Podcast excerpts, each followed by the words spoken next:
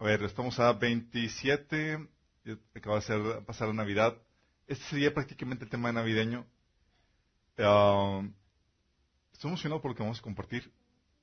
Porque estas fechas, a veces nos pasa, ¿cuál es la razón de la celebración? Sabemos que es Jesús y sabemos así en teoría, pero a veces las compras, el Santa Claus, el... Eh, ¿Qué más? Lo opaca, empiezan a opacar y todas esas situaciones, la cena y el ajetreo, el ajetreo. Pero Jesús es la razón de la celebración. De hecho, sabemos que eh, celebramos porque Jesús nació el Salvador del mundo. Y esa eh, temática de que Jesús es Salvador del mundo, lamentablemente ahora más que nunca se ha convertido en un mero cliché. Ya no tiene sentido. Sí. Porque decimos, sí, Salvador del mundo, pero ¿sabemos lo que implica? Yo voy a platicarte hoy lo que implica y la cruda realidad de lo que implica el que haya nacido el Salvador del mundo. Sí.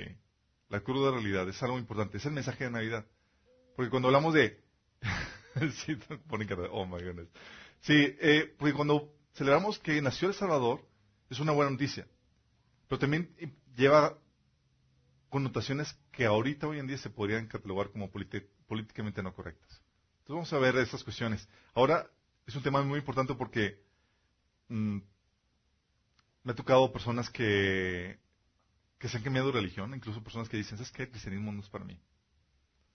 Yo vuelto así como que, ¿estás consciente de lo que estás diciendo? O sea, ¿cómo que no es para ti?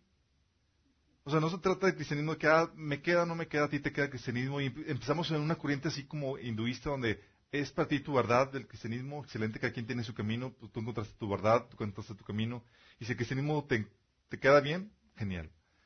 Y personas que eh, ahorita están en eh, esa actitud de ser políticamente correcto, donde, oye, que te queda, pues, respeto a tu religión, no te molesto, no te quiero evangelizar. De hecho, hace que fue la, semana pasada, eh, esta semana no me acuerdo, el papá sacó unas declaraciones, justamente en vísperas de Navidad.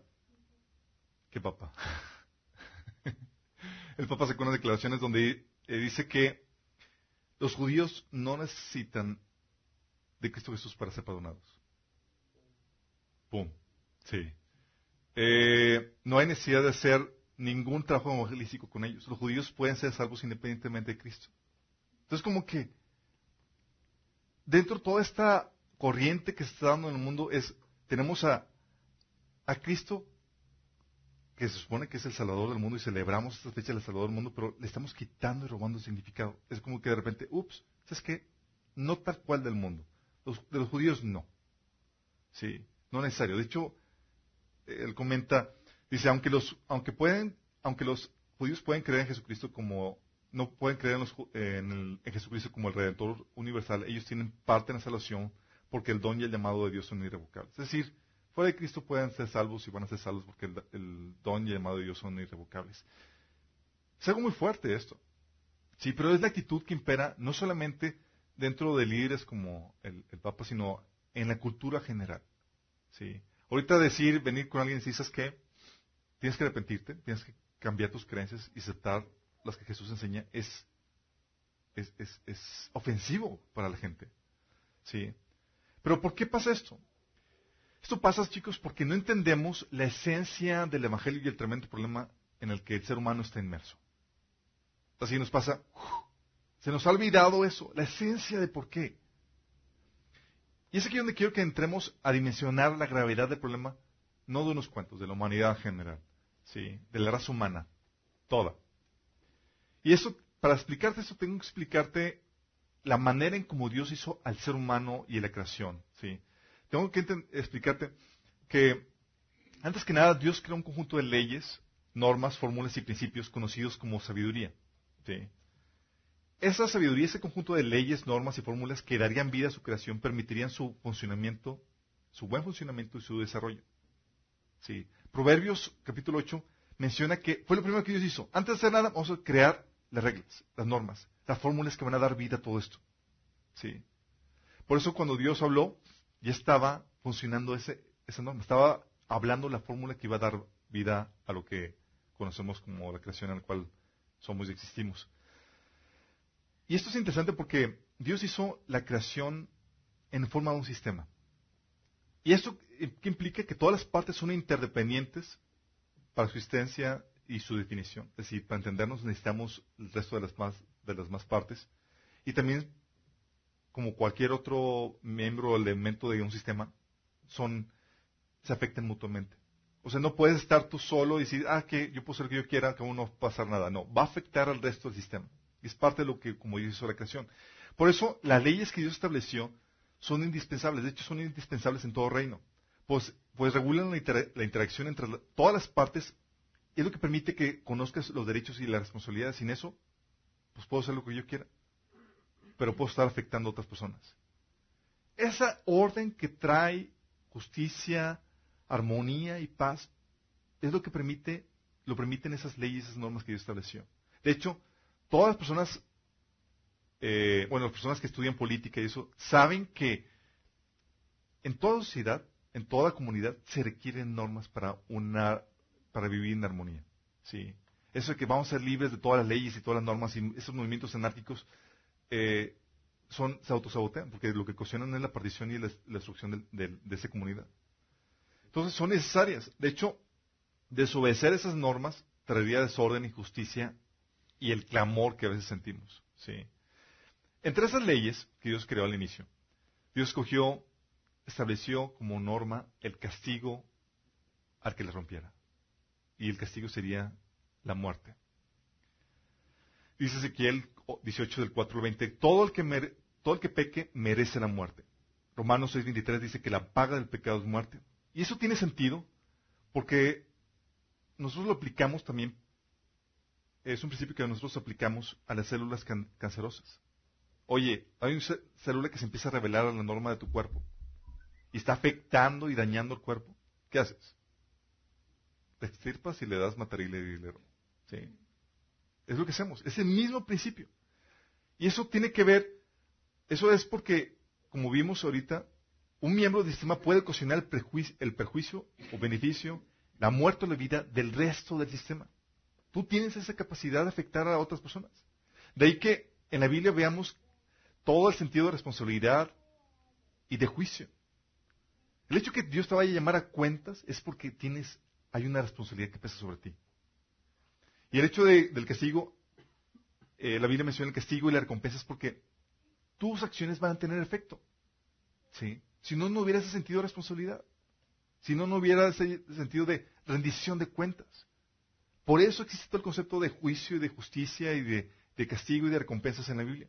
Sí, la Biblia menciona eso en Romanos 5 del, 15 al 19, donde un solo individuo puede ocasionar el perjuicio, el beneficio, la muerte o la vida del resto del sistema, del resto de los miembros. Sí.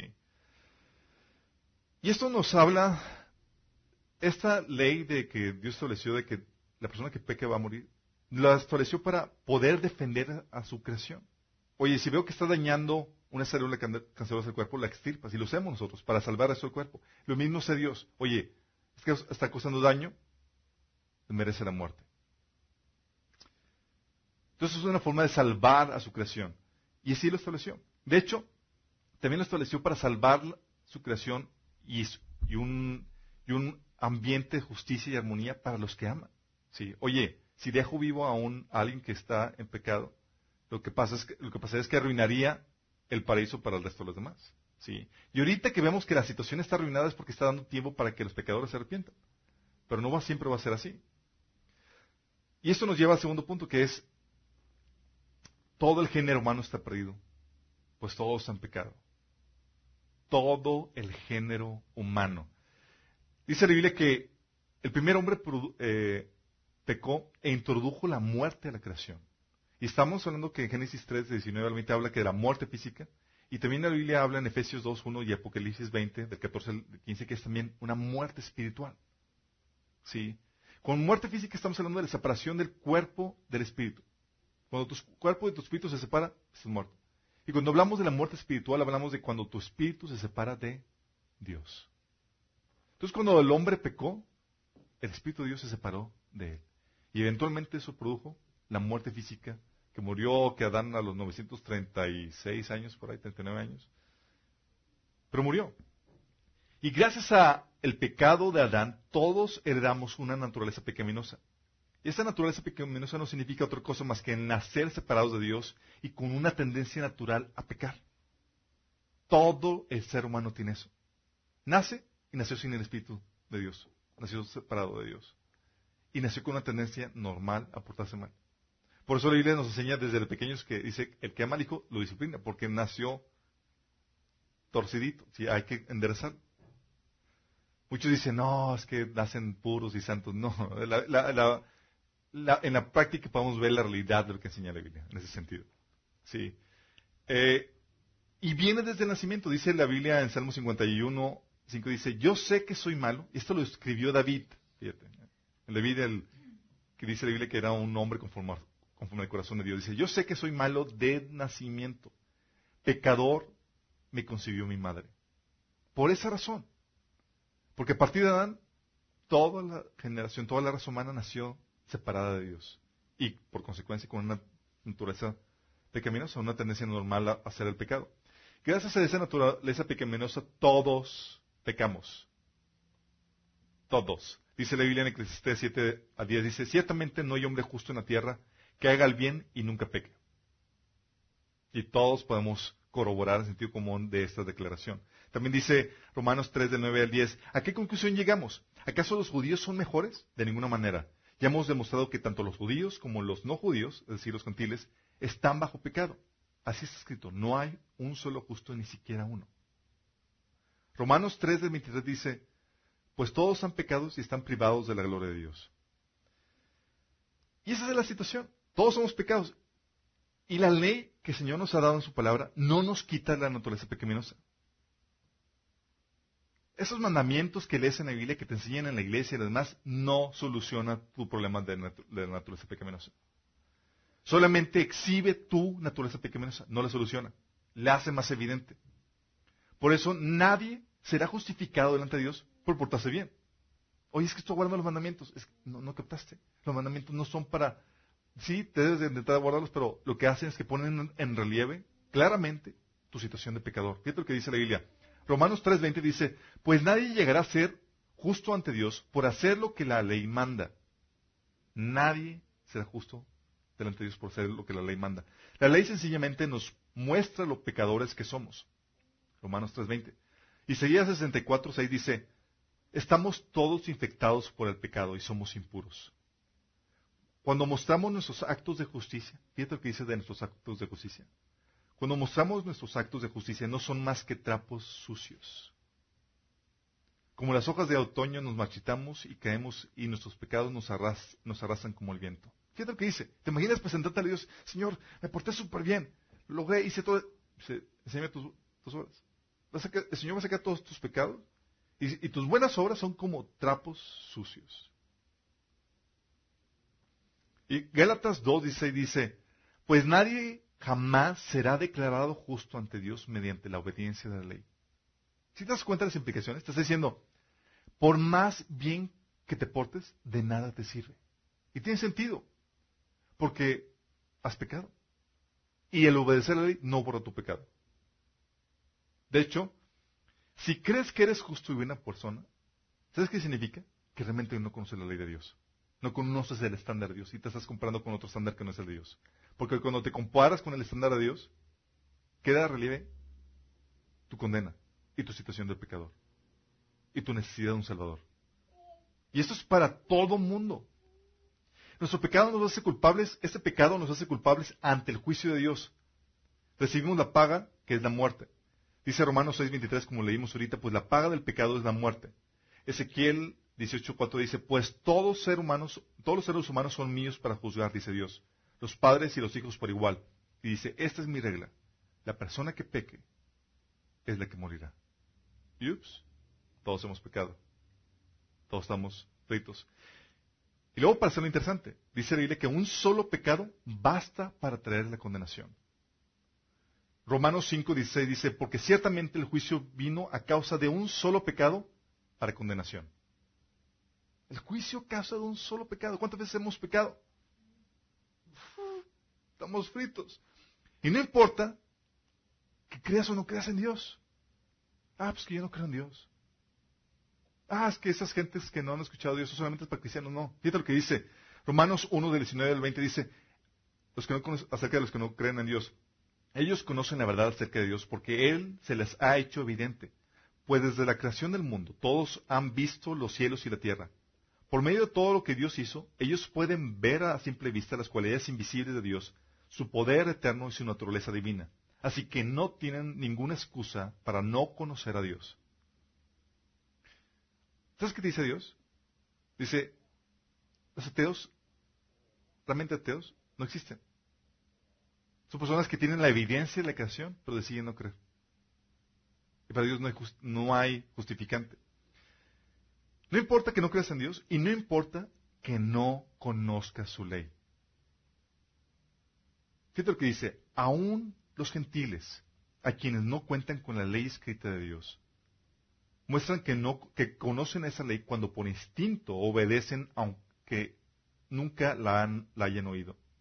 Ellos demuestran que tienen la ley de Dios escrita en el corazón, para que su propia, conciencia y sus propios pensamientos o los acusan o bien les indican que están haciendo lo correcto. ¿Qué es lo que está diciendo? Está diciendo, oye, pero los que no escucharon no conocen a Dios y no conocen la ley. Dice Dios, la creación primero da testimonio de que Dios existe. Y si no tienen ley, no conocen, no conocen la Biblia, dice Dios, puso una ley en sus corazones. De manera que saben por instinto lo correcto de lo incorrecto. Ah, entonces los, que no conocen a Dios podrán ser salvos. No, fíjate lo que dice versículo 12 del mismo capítulo. Dice, los gentiles serán destruidos por el hecho de pecar, aunque nunca tuvieron la ley escrita de Dios. Eso es para todo el mundo. Seas creyente o no seas creyente. Conozcas de Dios o no conozcas de Dios. Conozcas sus mandamientos o no conozcas sus mandamientos. La Biblia pone una sentencia y dice, ¿sabes qué?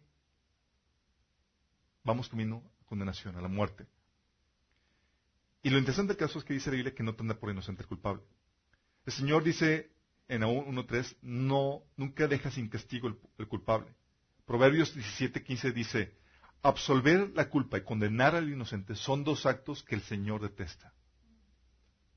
Oye, está diciendo, ¿sabes qué? Absolver al culpable y condenar al inocente, detesto. Entonces, ¿cómo le vas a hacer? Estamos fritos. Dice, por eso dice la Biblia que es imposible que el ser humano se salve por sí mismo. Jesús lo dejó muy claro cuando dijo, sus discípulos, eh, cuando dijo, ¿se acuerdan lo de el más, fácil entraría un camello por el ojo de una hoja que un rico en el reino de los cielos? Sus discípulos oyendo esto se asombraron en gran manera diciendo, ¿quién pues podrá ser salvo? Y mirándolos Jesús les dijo, para los hombres esto es imposible. ¿Te das cuenta de la dimensión? No dijo para un grupo, no dijo, ah, para, ah, para, los, para todos menos para los judíos. Los judíos sí pueden. Está hablando para la humanidad en general. La salvación la puso inalcanzable por la situación en la que estamos. De hecho, nuestra muerte física es una muestra de nuestra condición como raza humana. Dice Romanos 5:12, por medio de un solo hombre el pecado entró en el mundo y por medio del pecado entró la muerte. Fue así como la muerte pasó a toda la humanidad, pues todos pecaron. ¿Todos los seres humanos mueren? Todos. Es una muestra de nuestra condición espiritual. Si no fuera así, no moriríamos. Jesús, por eso, dijo en una ocasión, nadie me quita la vida, en Juan 10, 18. Yo tengo el poder para ponerla y volverla a tomar de vuelta. Porque es la, ha sido la única persona que ha vivido sin pecado. Él estaba, por su condición de sin pecado, iba a vivir para siempre. Pero Él entregó su vida por nosotros. ¿Qué eso? Por eso la salvación de Dios, chicos, así como la condición del hombre, de todo el ser humano, está en una situación de pecado donde va camino a muerte y, está y tiene el, el juicio de Dios. Por eso la salvación de Dios es universal. No es para unos cuantos, no solamente para los cristianos, es para todo el mundo. El plan de redención, fíjate lo que dice Juan 3:16, lo hemos leído mucho, pero a veces no le ponemos atención. Dice, porque de tal manera amó Dios a los judíos, a los cristianos. a los discípulos de Jesús? Al mundo. Aquí está hablando a toda la raza humana. ¿Te das cuenta cómo el Señor trasciende su, el pueblo de Israel y está viendo, o sea, es que no solamente el pueblo de Israel está teniendo problemas. El plan de redención va encaminado al mundo entero. Dice, de tal manera amó Dios al mundo que ha dado su Hijo unigénito para que todo aquel que en él cree no se pierda, mas tenga vida eterna. Porque no envió Dios a su Hijo al mundo otra vez para condenar al mundo, sino para que el mundo sea salvo por él. Si te das cuenta de la dimensión, te está diciendo, ¿quién necesita ser salvo? El mundo. Toda la humanidad necesita ser salva. Por eso, cuando decimos, oye, el Salvador nació, ¿sabes qué implica? ¿Qué, ¿Cuál es la, la implicación incómoda de eso? Significa, la humanidad está perdida. Cuando se le decimos, Jesús nació, el Salvador nació, estamos diciendo, eh, estás perdido. Eres pecador y vas a ser condenado, recibiendo la muerte eterna. ¿Si te das cuenta de la implicación de la Navidad? Digo, eh, Jesús nació, el Salvador nació, está siendo echado, eh, vas camino al infierno. No es nada agradable. Pero celebramos de que nació. Y ahorita estamos tratando así como algunos líderes que están poniendo como el Papa que está diciendo, eh, no es para todos, solamente por unos cuantos, solamente por cristianos. Sí. Como si la problemática que tiene la raza humana del pecado y la condenación por el juicio de Dios solamente afectara a unos cuantos. Como si el plan de redención de Dios fuera solamente para eh, los cristianos o los discípulos de Jesús. Los demás judíos no. ¿Sí vamos viendo las implicaciones? Por eso dice Romanos 11:32, dice, pues Dios encarceló a toda la humanidad en desobediencia para poder tener misericordia de todos. Aquí nadie se escapa. No hay nadie que no necesite la misericordia y de salvación que Dios ofrece por medio de Jesús. Nadie que no lo necesite. Puesto que Jesús, esto es así porque Jesús es el único que pagó la condena por nuestros pecados. Como eso Él solamente la pagó, solamente Él nos puede salvar. Por eso dice la Biblia en 1 Timoteo 2, 5, dice, hay un Dios y un mediador que puede reconciliar a la humanidad con Dios. Y es el hombre Cristo Jesús. ¿Quién es el único que puede reconciliar a la humanidad con Dios? Solamente Cristo Jesús. Esto es para todos. Lo dice Hechos 4, 12. En ningún otro hay salvación y Dios no ha dado ningún otro, ningún otro nombre bajo el cielo mediante el cual podamos ser salvos. Jesús. ¿Por qué? Porque solamente pagó la condena de tus pecados. No Buda, no Mahoma, no nadie. ¿Quién más murió por ti? ¿Quién más tomó tu lugar? Aún si alguien decidiera tomar tu lugar, puesto que esa persona es pecadora, la condena que pagaría sería la de su propio pecado. Porque para que alguien tome tu lugar tiene que ser una persona sin pecado. ¿Sí explicamos? Y la problemática es que todos los seres humanos han pecado. Por eso dice Isaías 45, 22 y 23. Desde el Antiguo Testamento, fíjate lo que dice, vuelvan a mí y sean salvos. ¿Quiénes? Todos los confines de la tierra. Porque yo soy Dios y no hay ningún otro. He jurado por mí, mismo, con integridad he pronunciado una palabra irrevocable. Ante mí se doblará toda rodilla y toda lengua me declarará lealtad. ¿Lo suena familiar? Está aquí Jesús hablando del Antiguo Testamento. Por eso dice la Biblia en el Nuevo Testamento que toda rodilla se, doblará ante el nombre de Jesús. Toda rodilla. Sí. Y confesará que Jesús es el Señor. ¿Por qué? Porque es el único que, Él es el que compró, redimió la humanidad. La humanidad va a destino, va camino a perdición, a muerte eterna.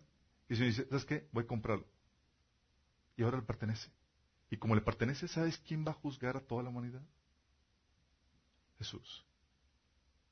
Por eso, la Biblia ordena, en la Biblia es que Dios ordena a todo el mundo, a todo el mundo que se arrepiente y crea en el Evangelio de Jesucristo. Hechos 17 del 30 al 31 dice, en la antigüedad Dios pasó por alto la ignorancia de la gente acerca de estas cosas. Pero ahora Él manda, ¿quién Dios? Que todo el mundo, dice, Él manda que todo el mundo en todas partes se arrepienta de sus pecados y vuelva a Él, pues Él ha fijado un día para juzgar al mundo con justicia, por el hombre que Él ha designado, y lo demostró a todos quién es ese hombre al levantarlo de los muertos. ¿Sí te das cuenta del mandamiento de Dios? Esto lo estaba predicando Pablo en Atenas. Estaba Pablo y estaban todos los dioses, estaba la gente adorando un montón de dioses y, y tenían altar para un montón de dioses. Ciudad más idólatra no había. Tan así que había un altar para, por si acaso se les olvidó un dios, así, para el dios desconocido. Y dice Pablo, de ese dios vengo a hablarles. Y ese es el dios que adora todo. Y ese Dios que les ordena que se arrepientan de todo eso y vuelvan y creen en el Evangelio. Fíjate quién dice, Él manda que todo el mundo en todas partes se arrepienta. ¿Por qué todo el mundo? ¿Por qué no solamente por unos cuantos? ¿Por qué no solamente para los cristianos? ¿Por qué no solamente para un grupo? ¿El Papa estaba mal?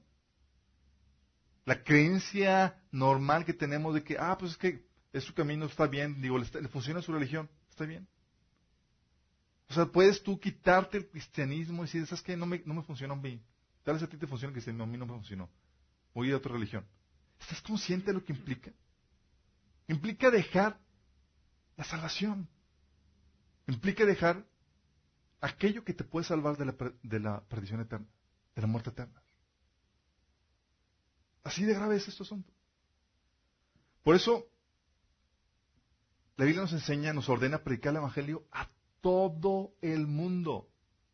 No unos cuantos, no un grupo. Dice Mateo 18, 19, por tanto vayan y hagan discípulos a, aquí nada más en Jerusalén, a todo el mundo. ¿Por qué? Porque Jesús sabía la condición en la que estaba toda la humanidad metida. La problema, el problema en el que estaba toda la humanidad. Dice por eso también Hechos 1.8, y me seréis testigos en Jerusalén, en toda Judea, en Samaria y hasta lo último de la tierra. ¿Se das cuenta de la visión global? ¿Sabes por qué tenía la visión global? Porque sabía que el problema que había era global. No era así como que cuestiones ambiciosas de que sí, todo el mundo va a ser mío. No, es cuestión de que el problema es global, la humanidad tiene un problema, tenemos que llevar esta solución a todo el mundo. Dice, por eso dice Marcos 16, 16, el que crea y sea bautizado será salvo, pero el que se niegue a creer será condenado. Luego Romanos 10, del 13 al 18 dice, pues todo el que invoque el nombre del Señor será salvo. Está diciendo esto Pablo. Sabes que necesitas invocar el nombre del Señor, necesitas creer e invocar su nombre, pedirle salvación para ser salvo. Dice, pero ¿cómo pueden ellos invocar, invocarlo para que lo salve si no creen en Él? ¿Y cómo pueden creer en Él si nunca han, nunca han oído de Él? ¿Y cómo pueden oír de Él a menos que alguien se los diga? ¿Y cómo irá alguien a contarles sin ser enviado? Si te das cuenta de la, la, implicación, te está haciendo, es necesario que lo que Jesús hizo de que envíes para que se dé a conocer, para que invoques, para que seas salvo. Si no hay ese proceso, no hay salvación. Somos como personas que llevan, médicos que llevamos la pócima a una muerte, a una gente que está viviendo una plaga de muerte. Y Pablo está diciendo, tenemos que llevar. Dice, por eso las escrituras dicen, Qué hermosos son los pies de los mensajeros que traen la buena noticia. Sin embargo, no todos aceptan la buena noticia, pues el profeta Isaías dijo, Señor, ¿quién ha creído nuestro mensaje? Así que la fe viene por el oír, es decir, por oír el Evangelio acerca de Cristo. Pero pregunto, ¿de verdad el pueblo de Israel oyó el mensaje? Claro que sí. El mensaje se ha difundido por toda la tierra y sus palabras por todo el mundo. ¿Te das cuenta de lo importante? Te estoy diciendo, ¿sabes qué? Nuestra encomienda, nuestra comisión que tenemos como cristianos es tan importante que la eternidad de las personas depende de ella. Si hablas o no hablas, va a afectar el destino eterno de una persona. Nótese que lo que condena a una persona no es nuestra ignorancia de Cristo. Pon mucha atención a esto. No es nuestra ignorancia de Cristo lo que trae la condenación a una persona. Si rechazar a Cristo, voy a condenar. No, no, no. Ya estás condenado por causa del pecado. La gente no se pierde por rechazar a Cristo. Pues como vimos, toda la gente está bajo pecado. Conozca a Cristo o no. Fíjate lo que dice Juan 3:16. El que cree en el Hijo tiene la vida eterna, pero el que rechaza al Hijo no sabrá lo que es la vida, sino que permanecerá bajo el castigo de Dios. Es decir, vienes a un estado donde ya está el castigo de Dios sobre ti. Te damos, te ofrecemos la solución. para aliviarte ese castigo. ¿No lo quieres? Vas a recibir la condena de tus propios pecados. Conozcas o no Cristo. Rechazar a Cristo es cierto, trae mayor condenación a, nuestra vida, a nuestra ya de por sí grave situación. De lo que dice Romanos 10, 29 a los que rechazan a Cristo. Piensan pues cuánto mayor castigo, cuánto mayor será el castigo para quienes han pisoteado al Hijo de Dios y han considerado, considerado la sangre del pacto, la cual nos hizo santos, como si fuera algo vulgar e inmundo, y han insultado y despreciado al Espíritu Santo que nos trae la misericordia de Dios. Esto viene en Hebreos 10, 29, perdón. En Mateo 10, del 14 al 15, Jesús dice a los discípulos, si cualquier casa o ciudad se niega a darles la bienvenida o a escuchar su mensaje, sacúdanse el polvo de los pies al salir. Les digo la verdad, el día del juicio será, les irá mejor las ciudades perversas de Sodoma y Gomorra que esa ciudad. ¿Por qué? Ya por sí están condenados, pero el rechazar el Evangelio va a traer mayor condenación. Si la gente que se pierde, si la gente se perdiera por rechazar a Jesús, predicar el Evangelio sería lo último o lo más peligroso que un cristiano pudiera hacer. Con que ir a, hacer discípulos a todas las naciones, ir a predicar el Evangelio, todos, prohibidísimo. ¿Por qué? Porque si vas y les predicas y rechazan a Cristo, ya se condenaron. Pero no es así. Lo que harían, lo que es, la problemática es, ellos ya tienen, están bajo pecado. ¿Por qué? Porque han rechazado al Dios, la creación, de estar testimonio del, Dios verdadero, y ellos han ido tras ídolos. ¿Por qué? Porque conociendo la ley de Dios que ha puesto en sus corazones, han traicionado sus conciencias. Y nosotros llevamos el antídoto contra esa enfermedad que es el pecado. Pero eso nos lleva a la problemática. Recuerdo una situación cuando estaba en la prepa, estaba compartiendo, y le estaba diciendo esto a un compañero que estaba compartiendo el Evangelio, y me dice, ¿entonces estás diciendo que la gente de otras religiones, por ejemplo, esos niños y esos adolescentes que, nacieron en la cultura budista se van a perder porque no escucharon el Evangelio? Digo, sí, por eso no estamos compartiendo el Evangelio. Están bajo una problemática que es su pecado. Y no hay excusa. Sí. Porque como hemos establecido, están perdidos por causa de su pecado. Significa que todos los, seres humanos, que todos los humanos antes de Cristo se perdieron, porque al final cuentas no, escucharon de Cristo. Primero, para contestar esta pregunta, déjame aclararte a dónde van las personas que se pierden y que se salvan.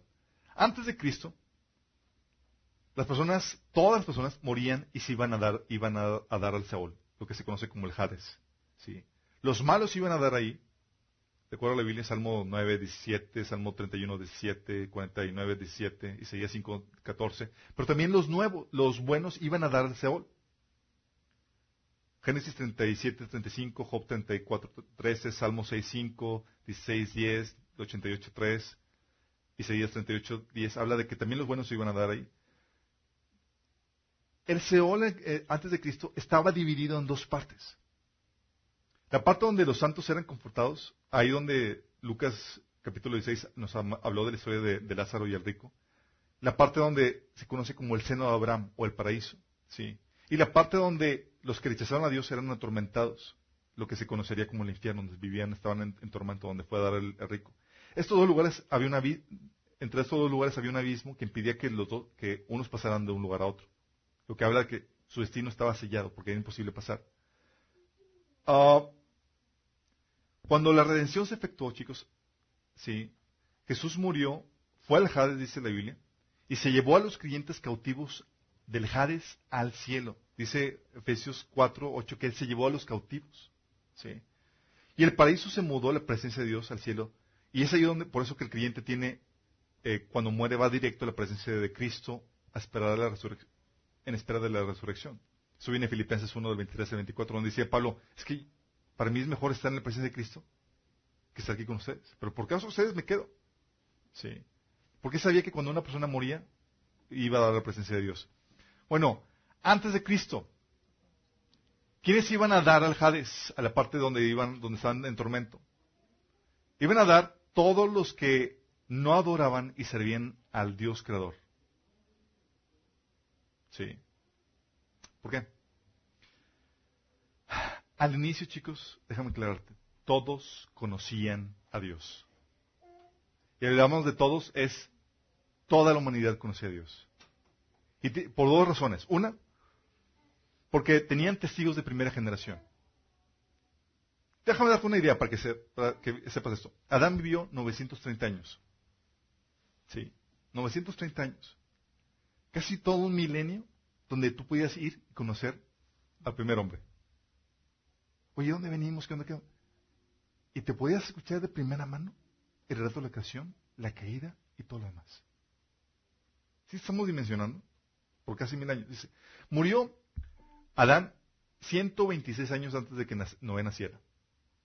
Sea, casi le tocaba ver a Noé, a su antepasado Adán. Adán murió cuando Matusalén tenía 243 años. O sea, Matusalén convivía con Adán, convivió con Adán 243 años. ¿Te imaginas la, dimensión? Sí. Matusalén murió en el año del diluvio y convivió con Noé sus primeros 600 años. O sea, Noé podía llegar como Matusalén, oye Matusalén, platícame, ¿y cómo fue que te dijo Adán? Eran personas que se conocían. Oye, pues tú lo conociste 243 años. Bueno, Noé convivió con Matusalén 600 años. Noé vivió 950 años y estuvo vivo cuando Nimrod fundó Babilonia y construyó la Torre de Babel y se empezó a desviar todos, a adorar a otros ídolos. Estaba ahí vivo Noé, ¿te imaginas? No solamente, y también Abraham tenía dos años de nacido cuando Noé murió. ¿Dimensionas eso? Abraham, o sea, murió, Abraham nació a los dos años de, de, cuando, de Noé apenas estaba muriendo. Sem, el hijo de Noé, murió unos 25 años antes de que Abraham muriera. ¿Sí mencionas eso? Estamos hablando de que la gente conocía y sabía porque tenían testimonio de primera mano, primera generación. Toda esa generación tenía testimonio de primera mano de la existencia de Dios, pues conocían, conocían al primer ser humano y o convivieron con los sobrevivientes del diluvio. Oye, ¿qué pasó? ¿Cómo vinimos? Pregúntale. Si quién es la persona más vieja. Pero como era de esperarse, como todos conocían y sabían de Dios, aparte del linaje de Abraham, había otras personas que creían en Dios, creyentes de Dios. Por ejemplo, ¿sabías que Job no era israelita? Ni era de la generación de, Abraham.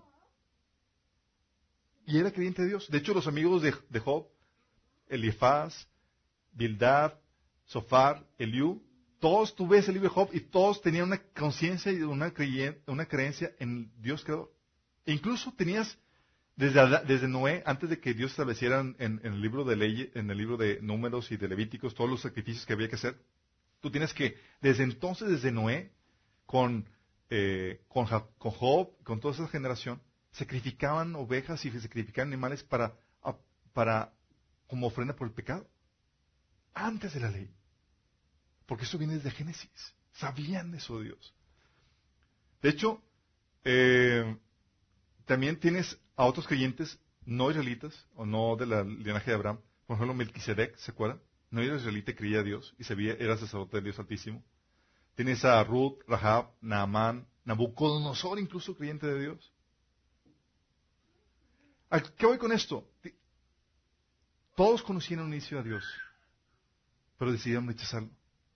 Tenemos incluso, hay registros históricos y arqueológicos de China, antes del taoísmo, del budismo, del confucianismo. El culto a los ancestros, e incluso antes del culto a los ancestros, los chinos tenían una religión bíblicamente monoteísta, que, tiene sus orígenes de los descendientes de Noé. Todas las naciones paganas, chicos, por eso, son el resultado de padres que rechazaron a Dios y así le enseñaron a sus hijos. Lamentablemente, la influencia de la enseñanza es más fuerte que el testimonio de la creación. Pero la Biblia dice que la creación da, testimonio a toda la humanidad de tal manera que no tiene excusa. Dice Romanos 1 del 19 al 23, ellos conocen la verdad acerca de Dios porque Él se los ha hecho evidente. Pues desde la creación del mundo todos han visto los cielos y la tierra. Por medio de todo lo que Dios hizo, ellos pueden ver a simple vista las cualidades invisibles de Dios, su poder eterno y su naturaleza divina. Así que no tienen excusa para no conocer a Dios. Es cierto, ellos conocieron a Dios, pero no consideraron, no quisieron adorarlo como Dios ni darle gracias. En cambio, comenzaron a inventar ideas necias sobre Dios. Como resultado, la mente les quedó en oscuridad y en confusión. Más adelante, en el versículo 23 dice, y en lugar de adorar a Dios inmortal y glorioso, rindieron culto a ídolos, que ellos mismos se hicieron en forma de simples mortales, de aves, de animales de cuatro patas y de reptiles. Dices, oye, ¿tú son las naciones paganas que no conocieron a Dios antes de Cristo? Se dice, no tiene excusa. ¿Por qué? Porque el testimonio, la tierra, la creación da testimonio de, mi existencia. Y ellos rechazaron conscientemente el rendirme culto y se rindieron y se fueron tras ídolos. Estamos dimensionando. Y aparte de eso, tienes a todos ellos que vivieron con personajes de primera generación que vivieron los, hechos más importantes de la creación y el diluvio. Sí estamos dimensionando. ¿Qué pasó? Al inicio todo el mundo con serios, ¿qué pasó? Uno de ellos, una generación, decidió, ¿sabes qué? Lo rechazó. Y así enseño a mis hijos.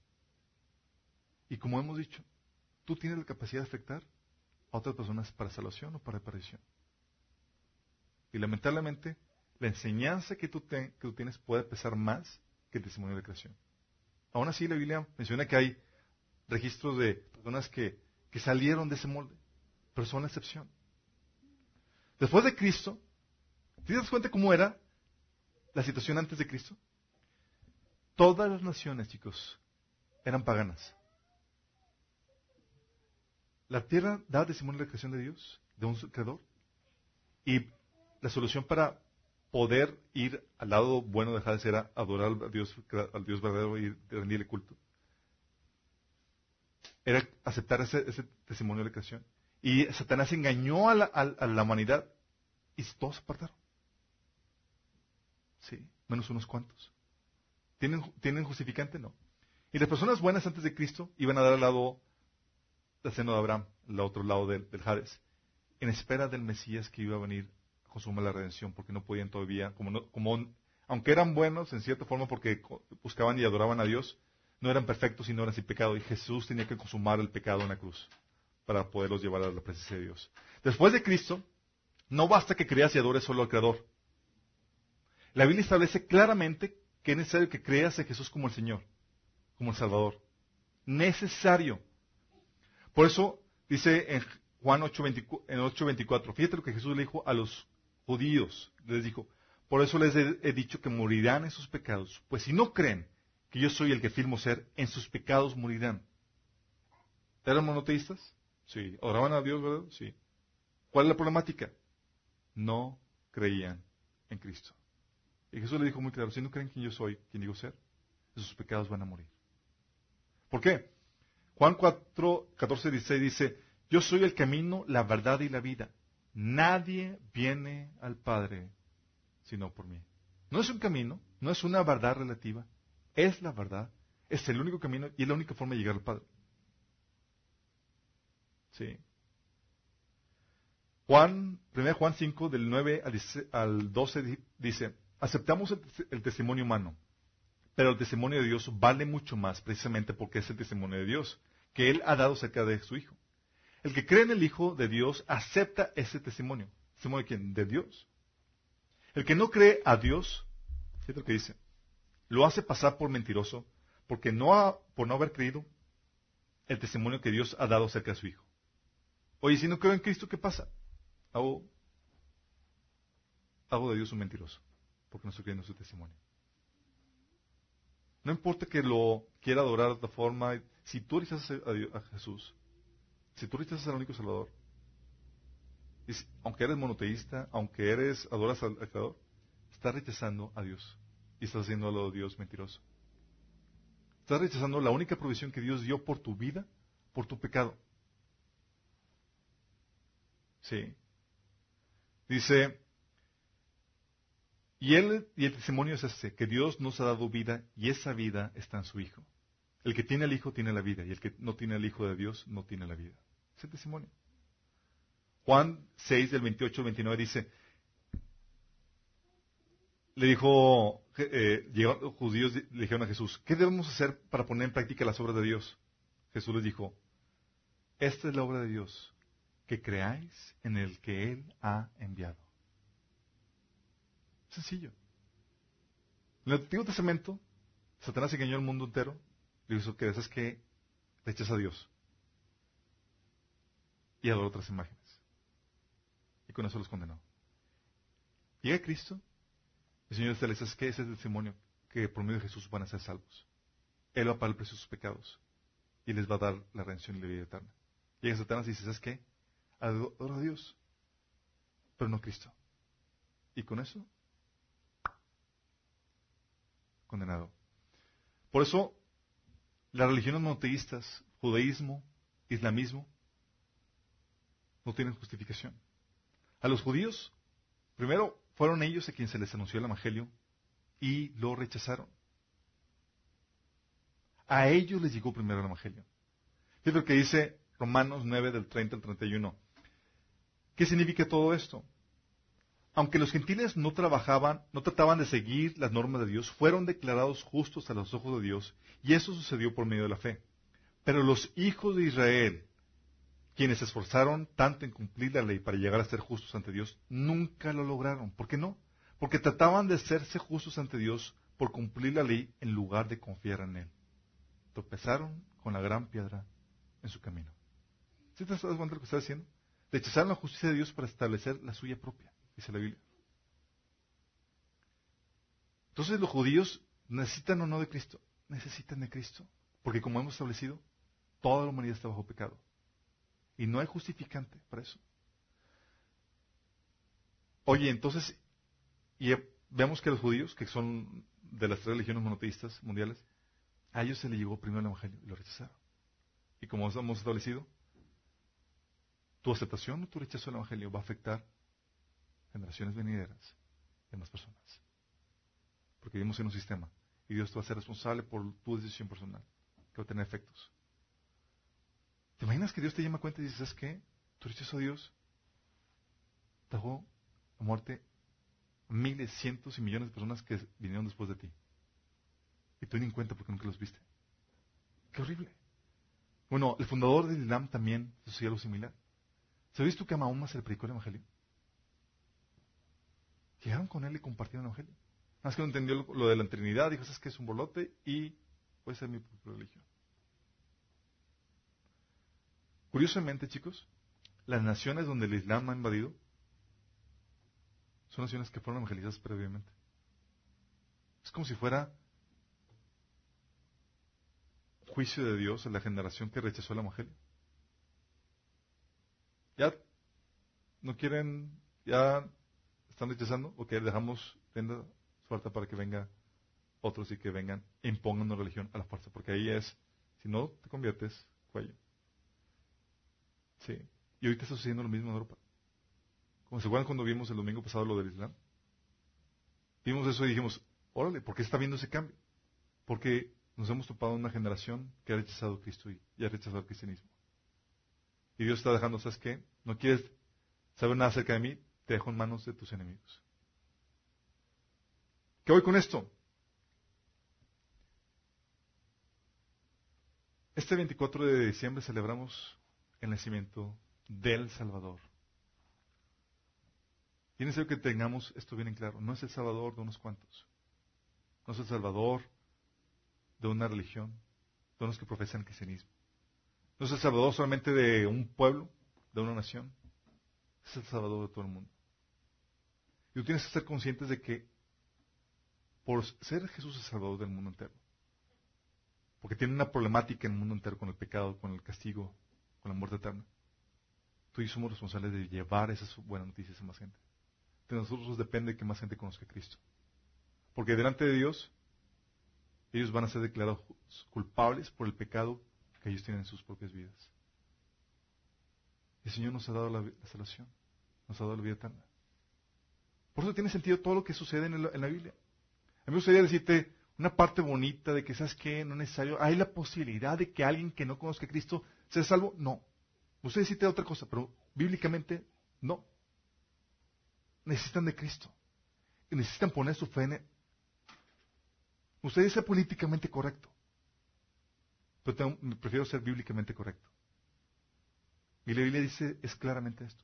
Y tú dices, oye, esto es muy fuerte. Significa que toda la humanidad, ¿cuántos hay ahorita? ¿Siete billones? ¿Seis billones? ¿Seis billones de personas? ¿Solamente unos cuantos perdidos? Bueno, nada más para dimensionarte esto. A Dios no le importa mayoría o minoría, le importa lo correcto. Y Él hace su juicio de acuerdo a lo correcto, de acuerdo a lo justo. En el diluvio se estima que había varias veces más la población actual del mundo. ¿Cuántos sobrevivieron? Ocho. Todos se habían apartado. Y Jesús y Dios dijo en Génesis, el pensamiento del hombre es continuamente mal, desde que se levanta hasta que suena. De toda humanidad. Puede ser muy fuerte esto, pero tengo que decirte la verdad. Sobre nosotros, sobre la humanidad, pesa una condena. Y tú vas a morir.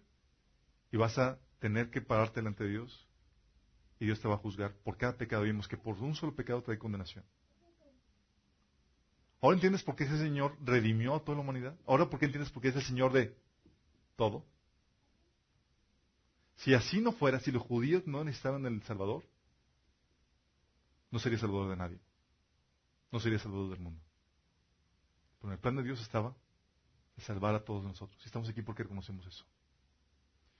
Y tal vez tú no lo has aceptado, tal vez tú no lo has reconocido, tal vez tú que nos sintonizas. Tú decir, hoy es la oportunidad. Hoy es el día de salvación. Jesús ya pagó el precio de tus pecados por ti.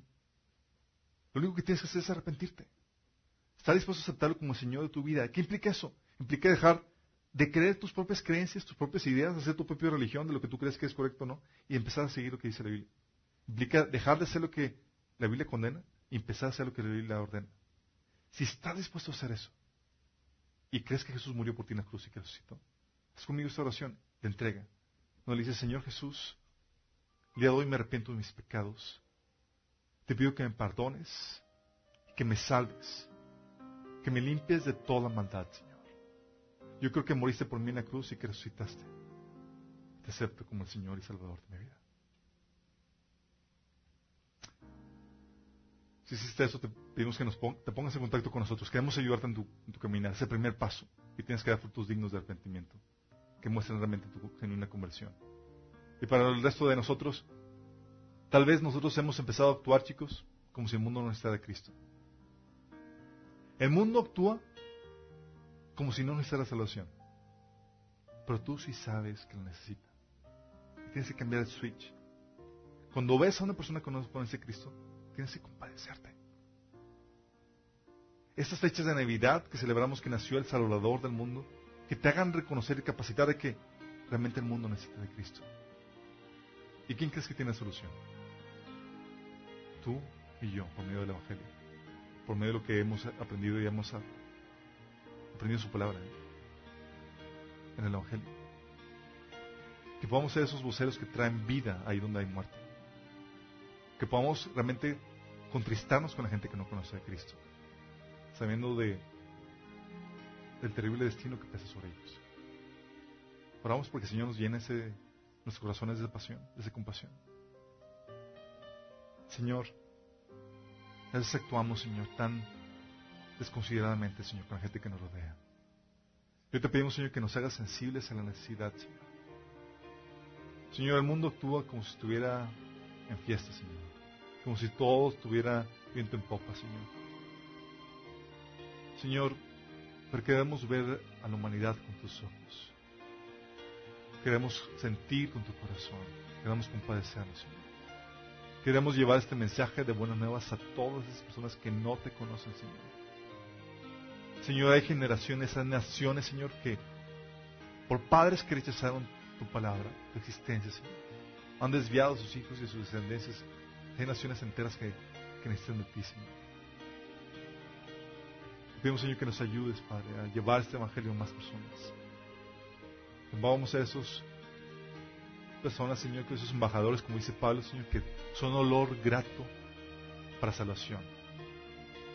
Todos los que creen, Señor. Ayúdenos a esos embajadores, Señor. Y tienen tu mente, tu vista y tu corazón, Padre. En nombre de Jesús, Señor.